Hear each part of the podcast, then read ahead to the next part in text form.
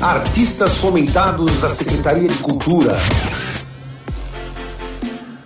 História de Olho, um conto de fadas por Nonoar, é inspirada no livro História de Olho, do escritor Georges Bataille.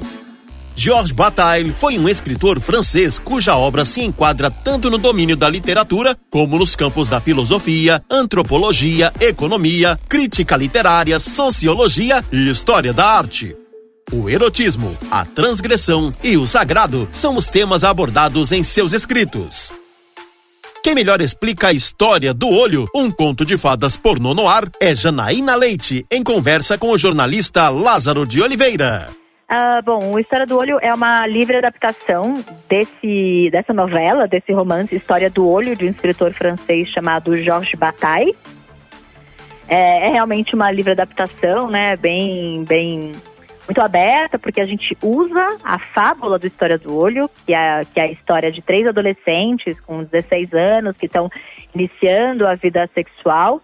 É, mas a gente usa essa história, essa fábula, é, como pretexto ali, né, para é, atritar, para tensionar, para dialogar com a biografia dos performers, né, que é um elenco bastante jovem, com, nós estamos em 13 em cena, pessoas que trabalham com, com, de alguma maneira estão relacionados ou se aproximaram dessa pesquisa por conta da relação com a pornografia. A gente tem trabalhadores sexuais no, no elenco. Então a ideia justamente é, é, enfim, ter essa atenção entre a experiência, a biografia dos performers e a fábula do História do Olho escrita pelo Bataille. Então a gente meio cruza, né, meio documentário e ficção, né, é, ficção e testemunho, né, na, na, estrutura do espetáculo. Que, aliás, é a estrutura do próprio livro, porque o Bataille, acho que é interessante na estrutura do livro, é, ele conta, né, é um livro curto relativamente, tem 60 páginas, ele conta toda essa história, essa saga desses três adolescentes, onde vai misturando as descobertas sexuais, aventuras a gente brinca do conto de fada, né? Porque de fato é isso, né? As duas, tem as duas meninas e um narrador tem meio esse contexto do, do, das princesas, né? Mas ao mesmo tempo eles são muito bárbaros e cometem crimes e cometem e experimentam escatologias e sexo dos formatos mais variados, né? Então eles estão realmente numa exploração sem limite, assim, da própria sexualidade. Então é essa fábula bem fantástica, bem extrema.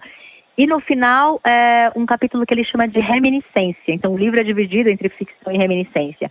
E na reminiscência, o Bataille, Jorge Bataille, é a primeira vez que ele está em primeira pessoa, e contando por que, que ele escreveu esse livro, quais, é, qual é a origem biográfica desse livro, quais são os acontecimentos da vida dele, é, bastante para ele, né, traumático. Agora, como é que você constrói essa dramaturgia? Você Olha, vai escrevendo um texto à medida que vai ensaiando, você tem um texto pronto, como é que você faz? Olha, a gente fez um núcleo de estudos online que a gente já tinha o livro como, como disparador e a gente distribuiu, em primeiro lugar, a gente distribuiu os capítulos do livro entre os performers e começou a brincar de produzir é, imagens, né? Foi um primeiro estudo. Depois a gente foi para uma fase presencial que foi muito importante para o projeto, que é uma residência onde a gente ficou oito dias num sítio em Mariporã, aqui perto de São Paulo. Foi a primeira vez que essas pessoas que já estavam há meses se vendo online se viram, né, de corpo presente, né? E a gente ficou nesse sítio que é tipo quase um hotel fazenda abandonado, um castelo de terror, assim. A gente ficou lá trabalhando. E eu já cheguei nessa nessa residência com bastante coisa estruturada, com uma primeira, um primeiro esqueleto né, do, do material, onde eu peguei os pontos principais da história do olho, os momentos que eu achava mais marcantes, tanto de texto quanto de imagens, e criei um primeiro esqueleto, né? E lá a gente começou esse processo que a gente chama de casting, que é meio uma entrevista com os atores, e a partir dessas entrevistas, dando que ecos, né, dessas biografias ressoavam na história do olho e que coisas da história do olho ressoavam na biografia. E começamos a escrever a partir disso, né? Então, esses depoimentos dos atores, mais os fragmentos da história do olho, e começar a cruzar. Então, é uma, é uma escrita que ela se faz muito né, em casa também, quando eu, eu, eu crio as primeiras estruturas, mas depois em todo momento da sala de ensaio, onde de fato as coisas vão se confirmando ou não, né? Além de ter esse material é, testemunhal dos performers, que é fundamental na dramaturgia, totalmente é, é oriundo dessas pessoas, desse encontro, desse elenco, né? Se fosse outro elenco, seria outra peça, mas essa peça é fruto do encontro com essas pessoas. Tanto que a gente foi fazer essa residência para sair de lá com um elenco de seis pessoas. Mas a gente acabou saindo de lá com o elenco de 12, porque foi impossível é, dispensar as pessoas, né? Visto que o que aconteceu ali tinha a ver com um encontro ético, afetivo, né? Muito para além de fazer um teste, né? Então a gente acabou seguindo com um elenco muito maior, isso foi uma questão para o nosso orçamento e tudo mais, a gente achou que naquela, naquele momento seria muito violento mesmo para o encontro que a natureza do encontro que se deu ali meio sair cortando as pessoas numa lógica de cash, né? E ficamos com todo mundo e essa peça é gigante. A participação do, dos profissionais com o conto, ele atualiza a função sexual? Eu acho que sim, né? Porque o Bataille, ele tá lá, né? E esse narrador, que é um alter ego do Bataille, ele é muito é, angustiado, né? Ele tem uma relação, é, enfim, tem um contexto bem. É, ele é um menino, né? Apaixonado por duas meninas e toda a narração parte do ponto de vista dele, né? Desse, desse rapaz ali. A gente tem um elenco é, muito híbrido, né? Muito queer. A gente tem pelo menos quatro pessoas trans é, no elenco, né?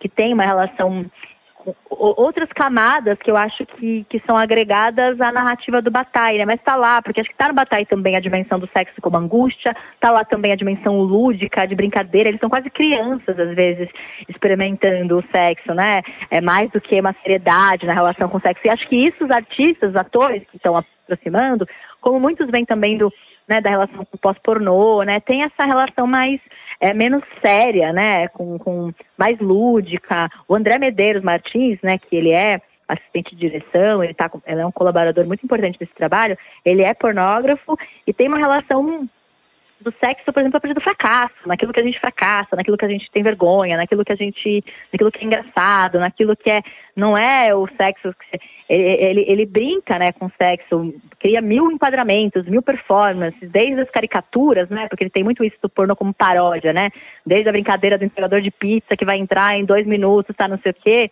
até com, com comida, com objetos, com cores, ele vai, ele tem assim André, ele é, ele é vertiginoso, né? Ele tem uma produção absurda, ele trabalha realmente todos os dias do ano, é uma coisa...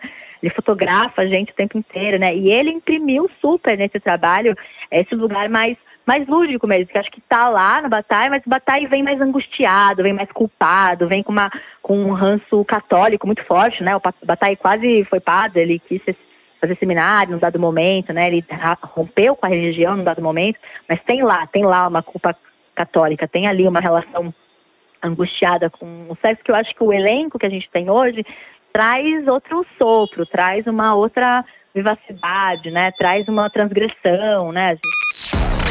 Artistas fomentados da Secretaria de Cultura.